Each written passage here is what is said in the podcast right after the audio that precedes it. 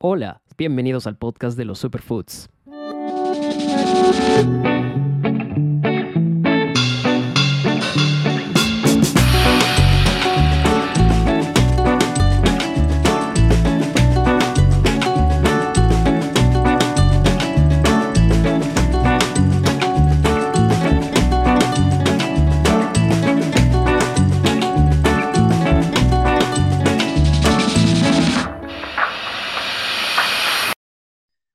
Sean bienvenidos al episodio 33 de este podcast.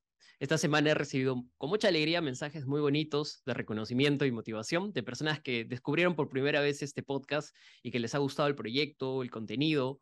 Realmente, como se los comenté en mis respuestas, mensajes así son pues la razón por la que sigo haciendo este programa. Entonces, el día de hoy vamos a tratar un tema para mí muy esperado, un tema que querido tratar hace un buen tiempo, que si bien no se relaciona estrictamente con los superalimentos, sí está en la onda de la salud, del bienestar, de la vida saludable, de la medicina alternativa y el buen uso de nuestros innumerables recursos de la biodiversidad a disposición del ser humano. Entonces hoy hablaremos sobre aromaterapia y para esta ocasión tengo una invitada que es tan buena en este tema que casi siempre anda muy ocupada promoviendo y educando y formando en este ámbito. Entonces mi invitada el día de hoy es Diana Nishida. Diana tuvo una formación en las ciencias de la salud. Ella es de formación cirujano dentista, luego se especializó en ortodoncia clínica. Sin embargo, su vida la fue llevando por, por pasiones, por intereses más propios, y así, así, poco a poco se fue conduciendo por el mundo de la aromaterapia. Actualmente tiene una formación en fundamentos de aromaterapia científica en España, es aromaterapeuta registrada en el ASPEM, ha sido profesora y facilitadora en aromaterapia en distintos lugares como el Centro Peruano Japonés. Es eh, terapéutica en técnicas de, de Chaturkoti, que es una técnica milenaria de origen hindú que ayuda a eliminar la raíz de emociones negativas, tristezas, dolor emocional, etc. Entonces, Diana está muy embebida en este tema, está bastante conectada con lo que hace y pues te doy la bienvenida, Diana. Yo, así como, como muchos, estamos ansiosos de escuchar de este tema, de aprender de ti. Así que, pues, eh, gracias por, por, tu presencia. Gracias, muchas gracias por la invitación. Eh, básicamente, sí, mi vida ha estado ligada a salud hace mucho tiempo, odontóloga como treinta y tantos, treinta y cinco años en realidad, pero la vida me llevó por acá y por acá estoy, básicamente en esta que hoy es mi pasión, como yo siempre lo refiero a la aromaterapia, ¿no? Excelente, sí. Entonces, como conectando con ese tema y tratando de entender qué es realmente la aromaterapia, suele haber este concepto de eh, escepticismo y de poca seriedad a la hora de eh, escuchar sobre aromaterapia, ¿no? Para muchos jóvenes, en general también mucha gente adulta que es muy escéptica, pues la aromaterapia es, bueno, como una de esas cosas más por ahí que, que nacen, ¿no? Este, de gente, de gente que, que, que, está ligada a la medicina natural, tal vez. Pero lo cierto es que la aromaterapia creo que tiene algo más y puede aportarnos mucho más de lo que creemos. Entonces, quiero comenzar por ahí. Quiero comenzar por preguntarte qué es la aromaterapia y para entender cómo ubicar o dónde ubicar este conocimiento? Bueno, la, forma más simple de, hablar sobre aromaterapia es simplemente utilizando el nombre. Es una terapia basada en el aroma y es la parte más difícil de entender porque uno no puede entender cómo un aroma, pues bueno, puede entender que me voy a sentir bien con un aroma o si es un perfume que me gusta, pues me hace sentir muy bien también. Eh, pero la aromaterapia va mucho más allá. La aromaterapia, yo siempre digo, el insumo básico de la aromaterapia es el aceite esencial. Y ese aceite esencial pues se extrae pues de partes específicas de planta en una gran cantidad de materia botánica, de cantidad de plantas en realidad, para obtener muy poca esencia en realidad. Y ese, como dicen los aromaterapeutas, ese esa sustancia que en realidad lo identifican como el alma de la planta, como viene a ser la fuerza vital, eh, verdaderamente nos aporta no solamente el tema energético, sino también nos aporta el tema justamente a nivel físico, emocional y todo ello. ¿no? En una sociedad que, que vive con, este, con esta doctrina objetivista, resulta difícil entender que que atacar estos, otros aspectos, ¿no? Las emociones, los miedos, también pueden ser em, vías, ¿no? Para curar, para sanar, ¿no? Es, es bastante complejo. Entonces, eh, básicamente, eh, ¿cómo, ¿cómo funciona? O sea, ¿cómo actúa? ¿Cómo ejercemos o cómo aplicamos la aromaterapia? ¿Cómo, cómo, cómo podemos utilizarla? Eh, como tú referías, pues yo también, mm, si me hablan de escepticismo, yo he sido la más escéptica cuando comencé toda esta, esta aventura, como yo siempre digo, hace casi ya 21 años. Y en realidad, pues, eh, me, me, lo tuvieron que poner literalmente o de una manera para que yo lo entendiera, porque justo fue a través de una paciente, que yo estaba con un proceso de migraña muy intensa, que, que era migrañas a repetición, que ya había probado todo lo que había, digamos, dentro de la farmacología, digamos, algo así, y bueno, aliviaba, pero no llegaba realmente a funcionar. Entonces, eh, llegó esta paciente, justamente la mamá de mi paciente en realidad, y que me, y que me pone pues una mezcla de aceites esenciales. Yo, escéptica, dejé poner nada más confiada porque era, es, es eh, enfermera, entonces decía, no, no me lo está poniendo cualquier persona ni nada. Y verdaderamente en seis minutos alivió una migraña que normalmente nunca se aliviaba. Eh, igual escéptica, no podía creer, después de haber probado de todo literalmente, no podía creer que algo pudiera solucionarse tan rápidamente en seis minutos. Pero lo que, lo que hizo ella fue, bueno, por un lado dejarme la sinergia, probarlo, y por otro lado, pues comenzar a, me entró como se dice el bichito de la curiosidad para saber un poco más. Estamos hablando de 21 años atrás, entonces definitivamente, si hubiese sido ahora, hubiese de repente googleado y de repente hubiese encontrado pues información. Lo único que hice fue lo que siempre hacía, salir a buscar a una librería algo de aromaterapia. Después de recorrer creo que como cinco librerías, encontré creo que el único libro que quedaba de aromaterapia en Lima. Claro, haciendo una pausa, eh, perdón Diana, haciendo una pausa, en esos tiempos también la búsqueda de la información era muy compleja, ¿no? Pero también me, da que pensar que eh, al día de hoy también la información ha, crecido en relación a esto, a esta, técnica, a este, este ámbito, este, este espacio, ¿no? Si quizás la información de hace 20 años, eh, hoy, hoy por hoy ya sería quizás hasta obsoleta, ¿no? Porque con todos los avances y desarrollos que ha habido, este, ya se sabe muchísimo más también, ¿no? Así es pero para suerte mía, digo yo, llegó a mis, a mis manos un libro. Creo que si hubiese sido otro libro no estaría sentada en este momento hablando de aromaterapia. Pero fue el primer libro escrito por un aromaterapeuta muy reconocido en el medio que se llama Robert Tisserand. Y Robert Tisserand escribió un libro, en, creo que es del 70, si no me equivoco, eh, que era un compilado en realidad de, de varios libros, había hecho un resumen. Y me, me llamó muchísimo la atención, sobre todo por el tema de que había mucha terminología médica. Entonces eso fue en realidad lo que me enganchó con el libro. Y eso hizo que comenzara la búsqueda. Bueno, Robert Tisserand hoy es uno de los mejores, como se dice, se ha dado el lujo, como yo digo, de escribir un libro de química sobre aceites esenciales que verdaderamente es como la Biblia en realidad.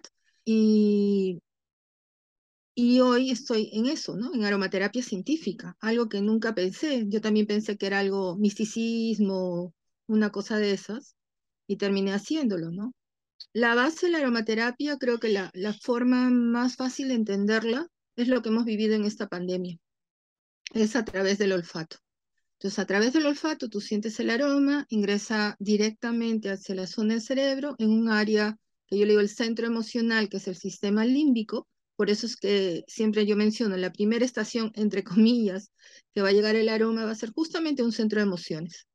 Y entonces por eso es que hay una acción. Por otro lado, por, mismo, por la misma forma de respirar, digamos algo así, va a llegar hacia los pulmones y va a suceder exactamente lo que sucede en la funcionalidad de la respiración y va a ingresar y, esto a través de la vía sanguínea pues va a llegar hacia, hacia los órganos, a través de la vía sanguínea.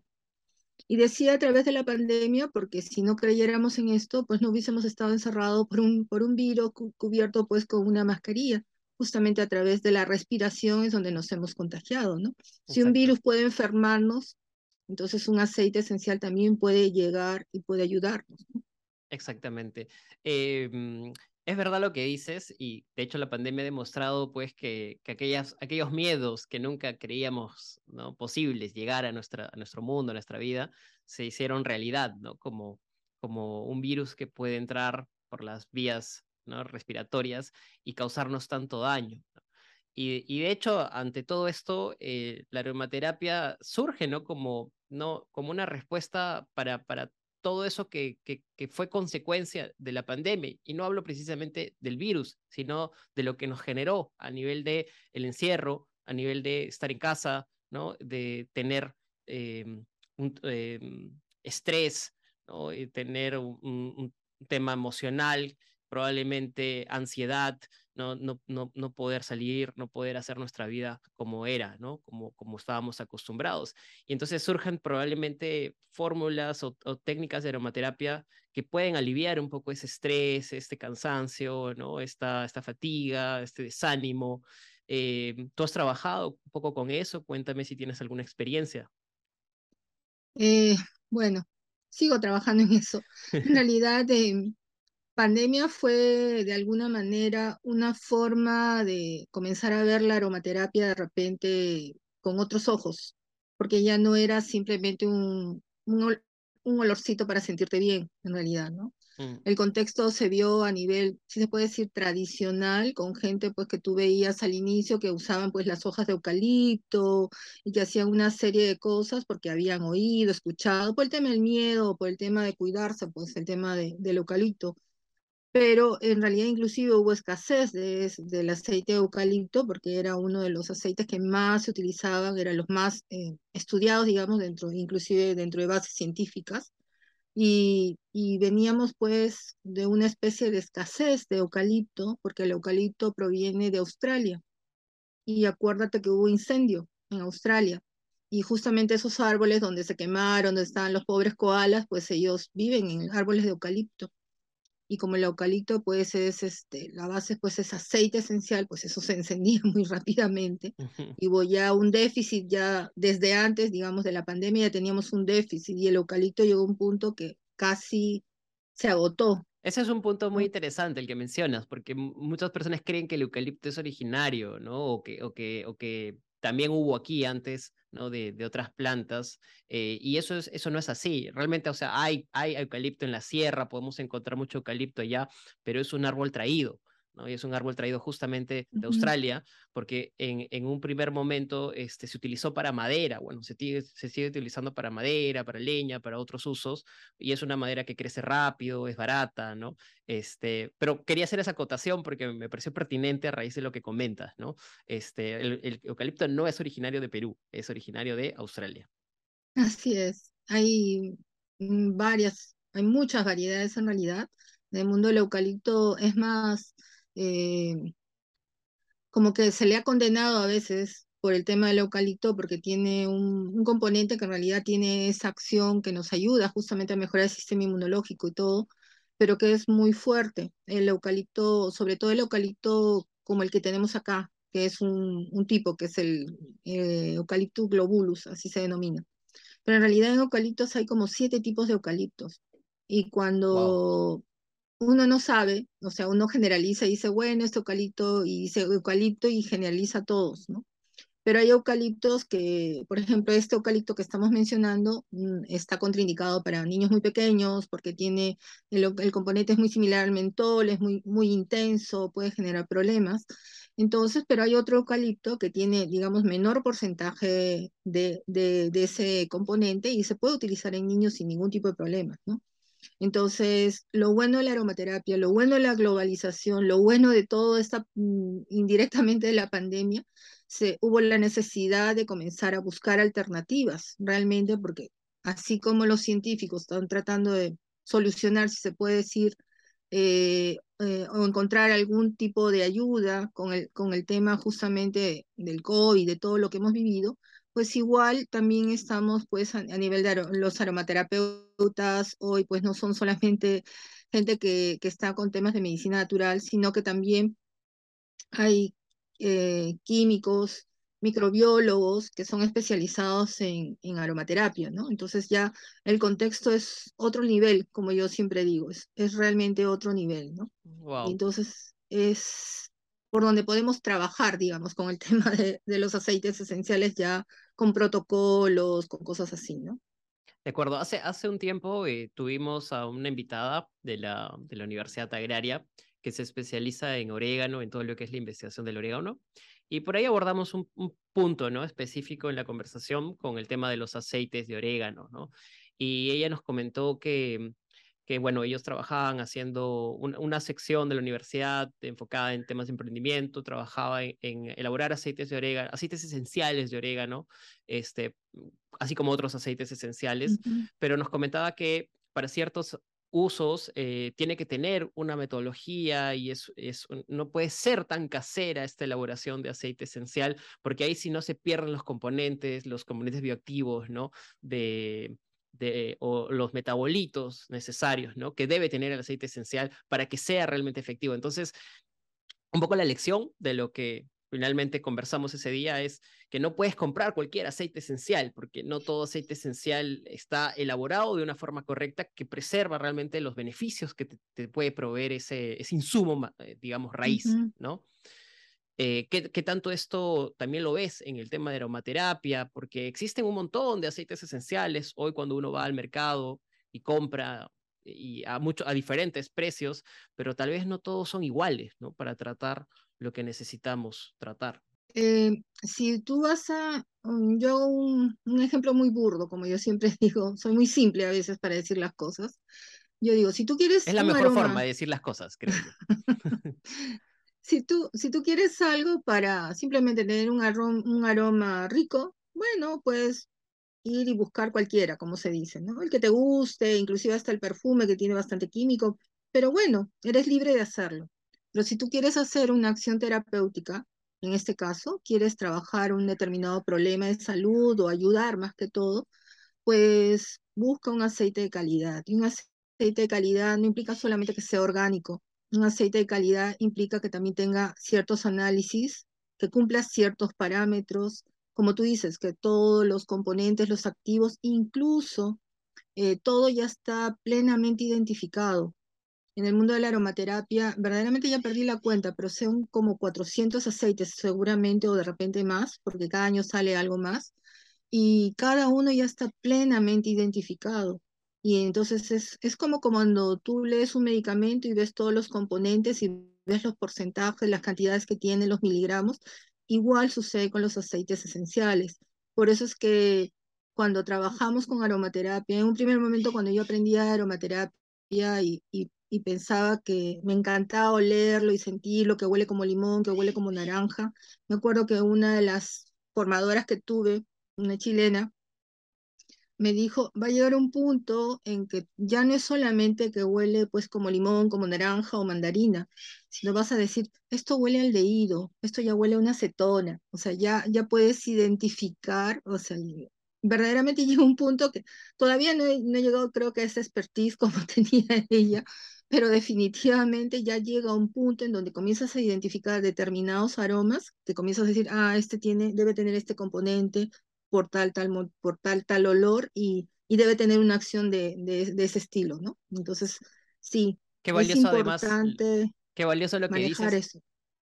Qué valioso lo que dices, perdón que, que te interrumpa, porque eh, eh, eh, el último episodio que tuvimos hablamos sobre chocolate, ¿no? Con una experta. Entonces, eh, esta experta era experta en cata de chocolate y nos decía que uno de los sentidos que tiene que desarrollar muchísimo es el olfato. Y hablábamos en una discusión sobre el olfato, ¿no? Realmente sobre su importancia y decía, el olfato es realmente quizás uno de los primeros sentidos que se, con, los que, con los que empezamos a percibir el mundo, ¿no? Y que no es un sentido que viene ya eh, predispuesto en la persona, sino que se desarrolla a lo largo de la vida. Y creo que es algo en lo que nosotros normalmente no cultivamos, no, no hacemos, ¿no? Daba el ejemplo de que las personas nos ponemos muchísimo perfume, ¿no? Entonces decía, ¿cómo puedes percibir los olores del mundo con tantos aromas encima, ¿no? Hay que tener yo imagino que también los expertos en aromaterapia este, aprenden a desarrollar ese, ese, ese sentido del olfato para poder identificar un poco más allá de un solo olor rico, como tú comentas, ¿no? De un solo olor agradable, un, olor que se asocia, bueno, a lo que dice que está, que es, ¿no? Pero que además también poder identificar un poco más los, los componentes que tiene. Sí, hay aceite de chocolate también, por si acaso. Eh, sí, el, el, el, tema del aroma, es más, cuando en algún momento hago un taller y a mí me gusta mucho el tema práctico, porque yo siento, eh, los profesores que he tenido, yo decía que me hablen de la mandarina, bueno, lo, lo conozco de alguna manera, pero no te has dado cuenta cómo huele una mandarina verde con una mandarina madura, es totalmente diferente a pesar de que pueden tener ciertas características, digamos, propiedades son similares, pero a veces si uno quiere sutilizarse en tratamientos, bueno, uno comienza a escoger y se vuelve muy selectiva porque hoy tenemos, te repito, por el tema de la globalización, tenemos el acceso, digamos, a tener todo eso, ¿no? O una naranja que puedo trabajar, pues puedo ser selectiva y trabajar la flor de la naranja, que es el azar, o puedo trabajar de repente el, el aceite de la hoja, o de repente igual una naranja verde, una naranja mucho más madura. Entonces, y definitivamente te puedes dar ese, esa sutileza de tratamiento porque va a variar mucho en el sentido si quieres ya trabajar más puntualmente, ¿no?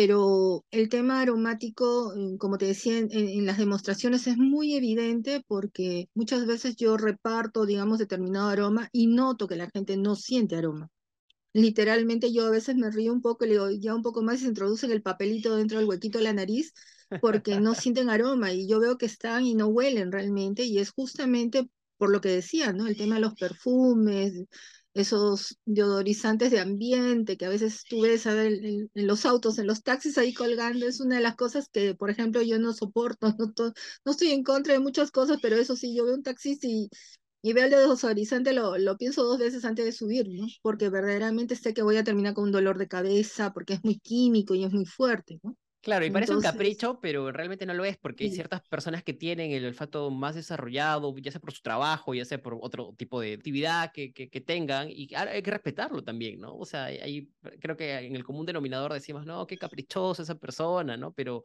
realmente los aromas eh, nos generan emociones, ¿no? Y esos aromas muy fuertes pueden a veces repelernos contra lo que se espera, ¿no?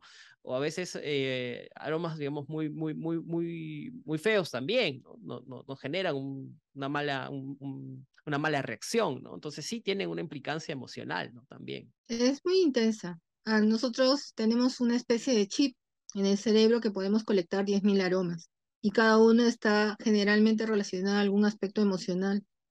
¿Cuántas veces en los talleres yo menciono, así en modo de broma, le digo, ¿cuántas veces en este momento generalmente van muchas mujeres, digo, si en este momento entra un caballero y sientes la loción de hombre y tú dices, ay, mi primer enamorado, yo le digo, es casi remoto que sea tu primer enamorado, pero inmediatamente con ese simple aroma vas a tener pues las implicancias si fue una buena relación o una mala relación de cómo te vas a sentir en los siguientes minutos en realidad, ¿no? Entonces, el, el, tema aromático es muy importante. Yo a veces, entre comillas, cuando, cuando hago las consultas, yo leo una especie de evidencia aromática porque a través del aroma, de alguna manera, podemos entrar en, en esa parte de la aromaterapia, que es la psicoaromaterapia, y podemos de alguna manera ayudar a las personas y encontrar realmente, como yo digo, la causa principal de su problema, ¿no? Excelente. Excelente. Y bueno, Diana, quiero pasar un poco a tratar eh, la, la, forma de aplicación de, de, -huh. de, de, los aromas o de los aceites esenciales, ¿no? Cómo es la manera en que se usan los aromas, los aceites para diferentes eh, finalidades, ¿no? Tal vez podrías comentarnos un poco más de eso. Eh, si son aspectos emocionales, la mejor vía es la vía aromática, es decir, olerlo. Esa es la mejor vía porque va a llegar directamente a ese centro emocional. Inmediatamente va a haber una reacción. Eh, una de las cosas que siempre menciono cuando doy a, entre comillas, catar, si se puede decir el término, aromas, eh, es eh, ser muy abierta a lo que uno va a sentir. Y entonces en algún momento puedes tener o fascinación por el, por el aroma, como que te enganchas con el aroma y puedes seguir oliéndolo y estarías, como se dice, todo el día oliendo el aroma, como puede haber una repulsión inmediata al tema aromático. Y las dos cosas son muy importantes, por lo menos para nosotros los que nos dedicamos a esto, porque lo que a ti te gusta en este momento está implicado tu situación emocional en este momento y es donde va a trabajar. Y lo que tú repeles es lo que verdaderamente te está haciendo doler emocionalmente hablando, pero que está muy internamente eso. Y muchas veces en consulta, eh, cuando el paciente me dice, ¿cuánto tiempo este, vamos a estar en terapia? Le digo, cuando lo que tú repeles te encante. Cuando a ti te encante eso que tú repeles, realmente te estoy diciendo ya estás de alta. Es un proceso muy interesante, pero llega un punto donde el paciente mismo comienza a decir, ¿te acuerdas que esto me causaba hasta náuseas y ahora me encanta? Le digo, bueno, ya estás de alta, ya no necesitas este, ningún aroma más, más que ese, nada más, porque hemos llegado al punto que justamente tú necesitabas. ¿Cómo utilizarlo emocionalmente? Para mí la vía más fácil es aromática. La más increíble y la, la que implica mucha suspicacia de la gente, pero en realidad es la mejor vía, la vía aromática donde yo voy a trabajar. La otra vía es a través de masaje, a través del masaje, pero siempre el aceite, al ser tan, tan potente, eh, es, es, necesario diluirlo, diluirlo en aceites también vegetales, ¿no? Aceites de buena calidad también, que sean los de prensado de semilla y todo ello. Digamos como un aceite de oliva o un aceite de coco o, un aceite de, digamos, de, de, almendras tal vez. Podría ser, el tema, yo siempre yo, yo le digo, a mí me encanta la oliva en ensalada, pero en aceite, a pesar de que puede ser un muy buen vehículo, no me gusta oler aceituna. A veces este es un poco la implicancia. O el tema del coco, sí, pero el coco llega a ser hostigante en cierto aspecto porque a veces hay cocos y cocos, como yo digo. Entonces puede ser muy intenso. Entonces escogemos también aceites que no tengan mucho aroma o casi nada, y, en la cual pues no enmascare de alguna manera el efecto aromático que yo estoy esperando al escoger un, determinado aceite, ¿no? Claro, que sean más neutros. ¿Y cuáles serían esos, eh, Diana? ¿Tienes alguna idea? Almendras es uno, de ellos, es, es uno de los aceites que generalmente es aceptado por pieles tanto en niños, bebés, adultos, no hay ningún tipo de problema, adultos mayores también, es muy hidratante. Otro hay el de la pepita de uva, que también que lo usan mucho para masajes también. El tema de, de rostro, por ejemplo, mueve mucho el tema de jojoba también, que es otro de los aceites. El argán, que es otro que se escucha ahora mucho con el tema del cabello. Sí, se escucha mucho para el tema de cabello, pero que también es un muy buen vehículo también para, para temas de rostro. En realidad hay, así como hay, hay bastantes aceites esenciales, realmente también hay bastante aceites vegetales y, funciona muy bien, verdaderamente. Ok, entonces tenemos la vía aromática, que es por el olfato, tenemos la vía eh, de, a través de los masajes, que podría ser cutánea, pero también obviamente refleja a través de, los aromas en el olfato.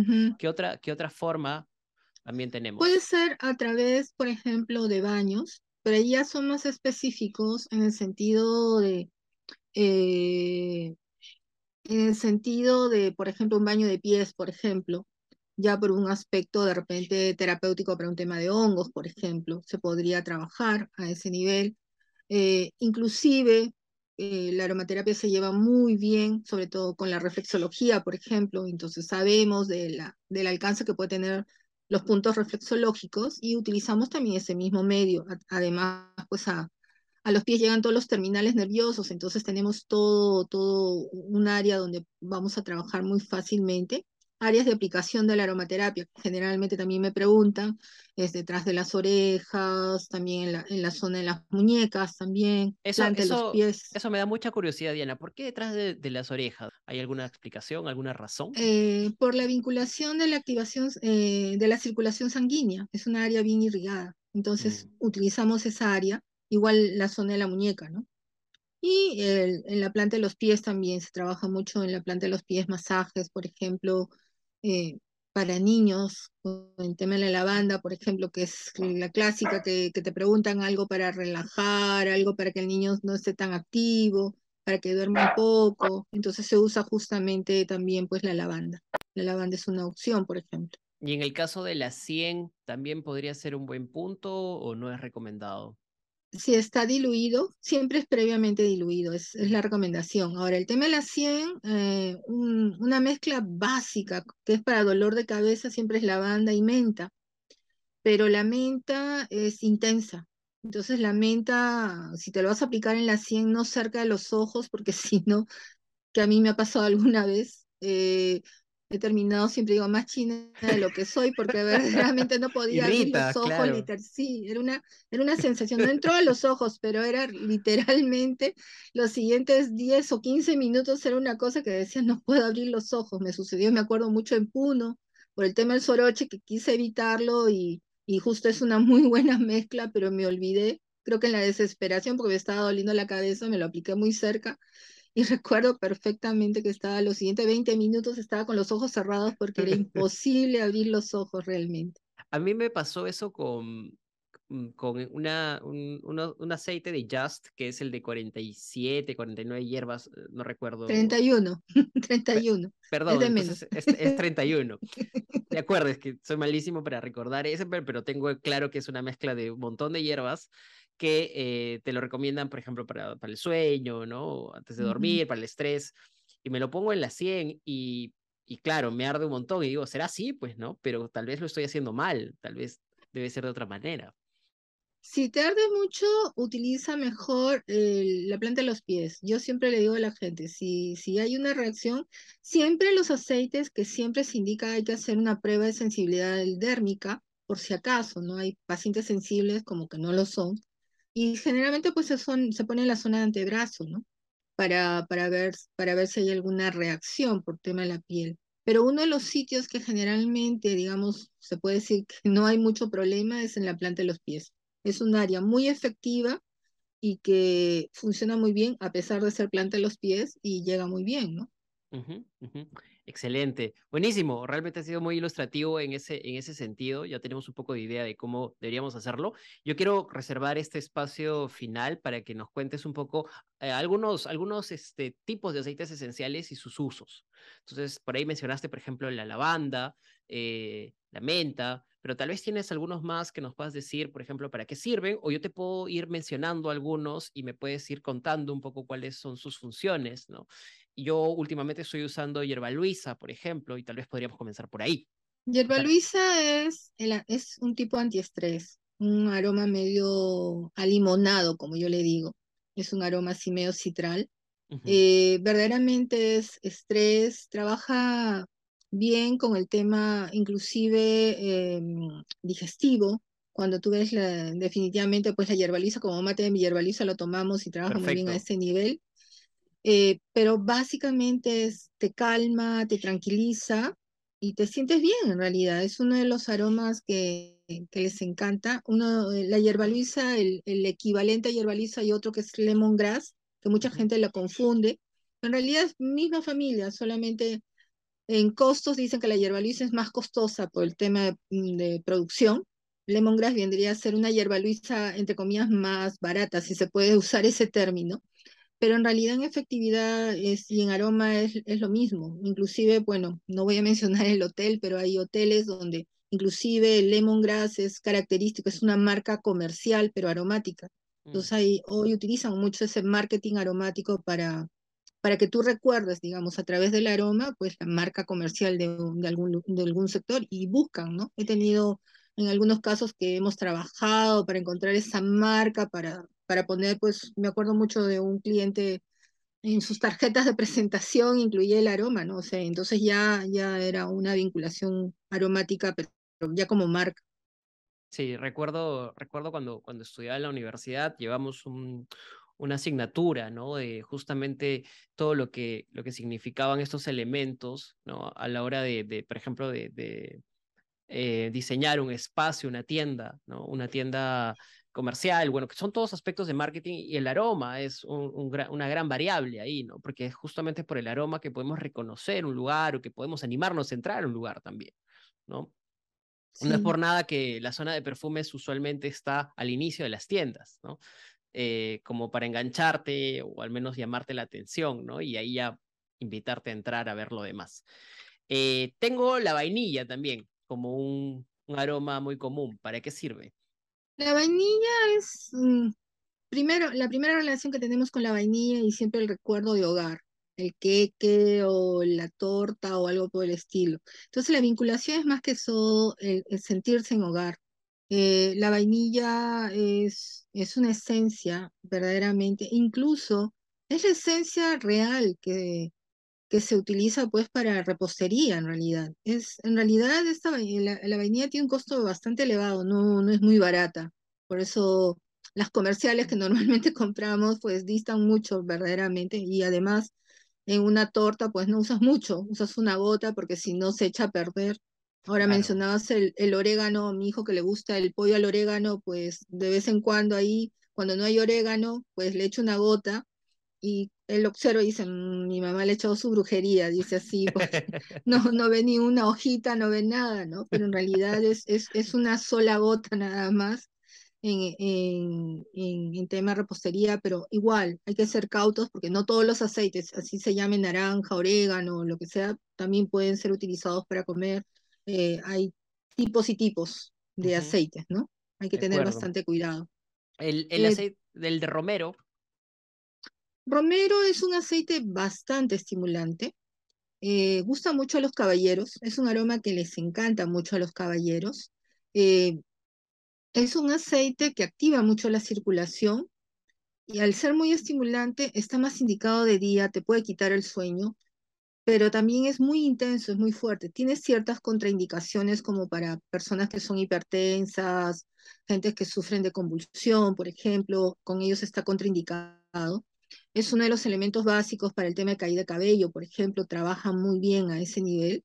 El, romero es uno de, de esos de esos aceites que, que se trabaja, hay un, hay un agua de carmelino, algo así que se llama, que justamente la base es el romero. Inclusive dicen, bueno, y eso está dentro del, del folclore, que trabaja también por el tema de las canas y todo ello, ¿no? Entonces hay, hay todo eso, inclusive productos comerciales, digamos, con los cuales este, tienen pues la composición con aceites esenciales de romero, pues muchas veces hay personas pues que, que les gustan, ya están armando las canas, como se dice, van armando las canas y les indican no usen esto porque de repente se tiñen sus, sus canas y ya no se quedan tan blancas en realidad, ¿no? Entonces, este, sí hay esa acción, pero el romero, como repito, es un aceite muy estimulante, hay que tener un poquito de cuidado nada más del uso, como decía, por el tema de los hipertensos, ¿no?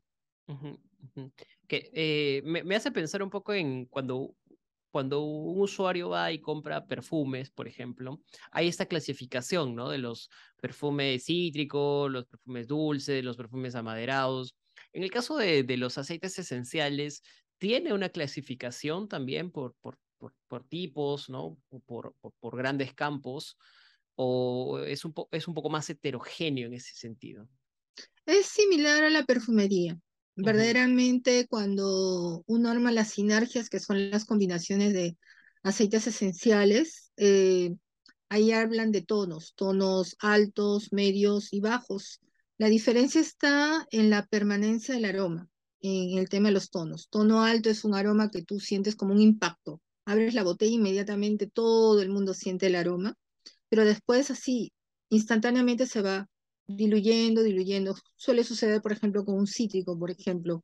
Es, es, es, así. En un primer momento tú sientes el limón y lo sienten todos, pero después como que se diluye aparentemente, pero está solamente que, que tiene esa acción. Hay tonos medios en los cuales pues tienen mayor permanencia y son los tonos que cuando tú lo mezclas, en un primer impacto, por decir, haciendo el ejemplo anterior, sientes el cítrico y de repente sientes algo más, el cuerpo. Entonces ese es el tono medio, tiene un poco más de permanencia.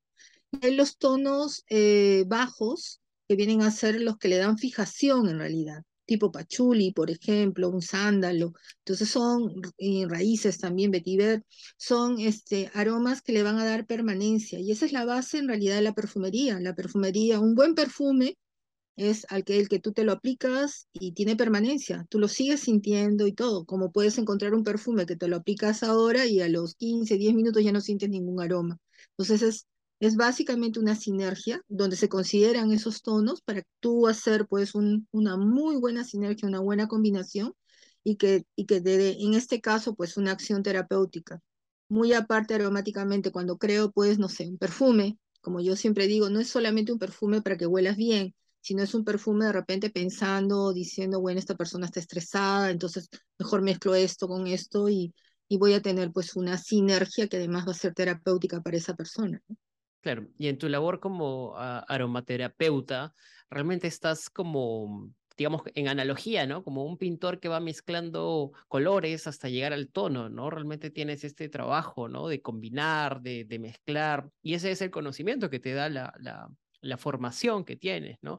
No es que recibas un aroma y lo apliques, sino que también tú vayas probando, ¿no? qué es lo que le cae mejor a la persona de acuerdo con sus necesidades específicas. Lo que pasa es que cada paciente es específico. Si yo clasificara a todos como, por decir, un proceso inflamatorio, eh, tú puedes tener una inflamación por diferentes motivos, pero la inflamación, y, y, hoy en ese aspecto pienso que he cambiado en el sentido de la formación que puedo haber tenido a nivel, digamos, universitario, clásico, médico, etcétera, etcétera, es también pensar que, que una persona es un ser integral, no es solamente síntomas, que viene con un dolor y me voy solamente al dolor. Algo que siempre digo a los alumnos, ve un poco más allá, mira un poco más allá, ¿no? Si alguien viene con dolor, dolor físico, hay un dolor, hay un dolor emocional muy en el fondo, ¿no? Entonces, trata de ir y, buscar y explorar más.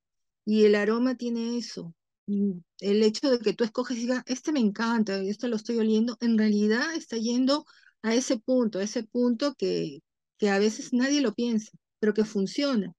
Y puedes ver cambios en, yo he visto con pacientes que eran muy, inclusive en forma de vestir, siempre venía vestida de negro, por el tema de ortodoncia, pues he tenido pacientes que duran bastante tiempo en terapia, entonces las voy conociendo durante tiempo y pacientes muy difíciles en realidad, a veces muy especiales, digamos algo así, y cuando ya me introducí en tema de aromaterapia, pues muy sutilmente trabajaba con ellas, ¿no? Y les daba para temas, generalmente tienen problemas, por ejemplo, dolores físicos, entonces le daba algo para el dolor físico, pero sabía que en el fondo estaba yendo indirectamente a lo otro. Mm. Entonces comienzas a ver los cambios, no solamente el tema de dolor físico que ya no le duele, sino que una persona que la conocía literalmente casi un año viéndola venir de negro, de repente se aparece colores vivos, naranja. Me acuerdo mi asistente estaba asustada, dijo, ya se volvió loca, pero en realidad... Eh, claro, es una expresión del cambio, exactamente. Así es. Eh, Diana, en este podcast revalorizamos mucho los superalimentos que son, bueno, los alimentos, ¿no? Eh, con, mucha fuerza, con, propiedades nutracéuticas que tienen origen en nuestro suelo.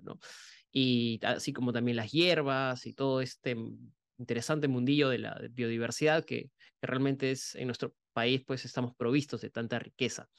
En el caso de, de los aromas y de las esencias, hay algunos que especialmente se haya hecho, se haga con un producto que sea muy, muy local, que se haya descubierto que es increíblemente bueno en aromaterapia hay cinco aceites propiamente del Perú.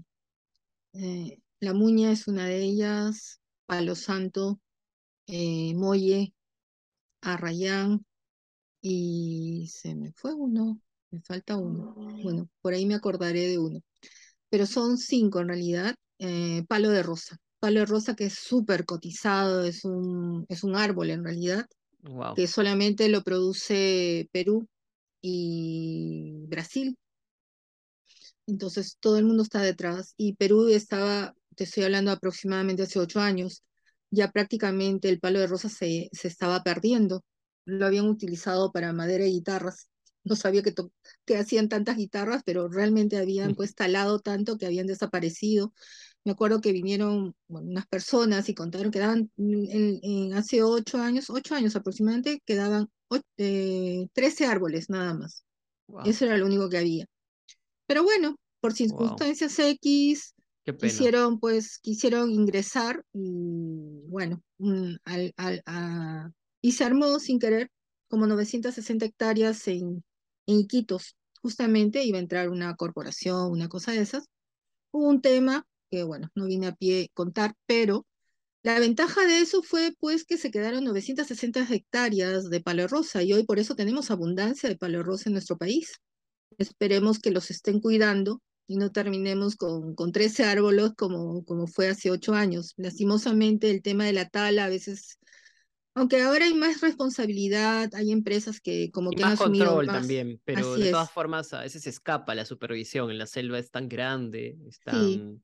Y, y son áreas porque buscaron tierras donde verdaderamente por lo menos tienen que ser como 10 años que no han cultivado y que tienen que tener todo ese tipo de cuidado y, lo encontraron, o sea, como te repito, eran más de 900 hectáreas donde, entonces se, se sembró literalmente y hoy hay abundancia de palo de rosa y la prueba está en que hay muchos productores o gente que está vendiendo acá palo de rosa, pero en realidad no, como yo digo, ojalá tengan el pensamiento y el cuidado, porque si ven la historia detrás de esos árboles, pues, pues verdaderamente ya se valora mucho más. A tener.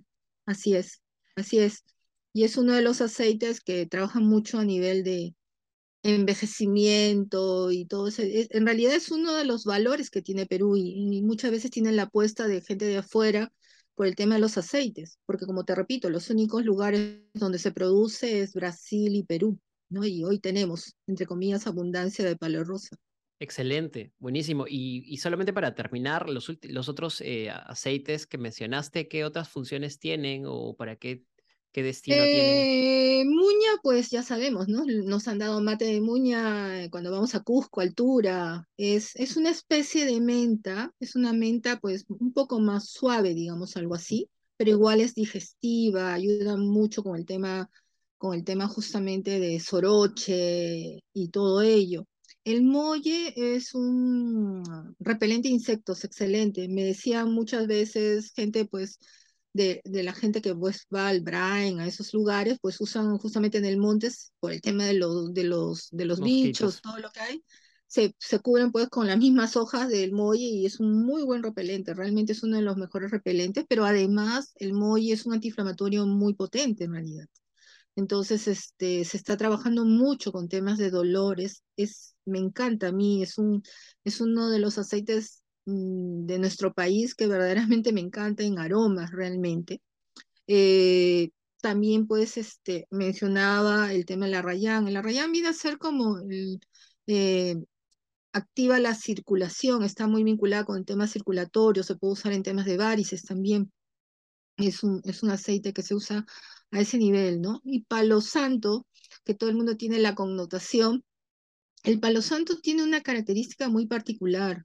El palo santo no es un aceite muy barato porque tiene que ser justamente de la rama de un árbol que ha muerto, pero que tiene, mm, no tengo ahorita bien el número, creo que son 20 años muerto, algo así. Recién, digamos, teniendo esa edad, digamos así, podemos obtener ese aceite esencial. Ah, Entonces, el, problema está que sí tenemos palo santo, es cierto, pero muchas veces aromáticamente...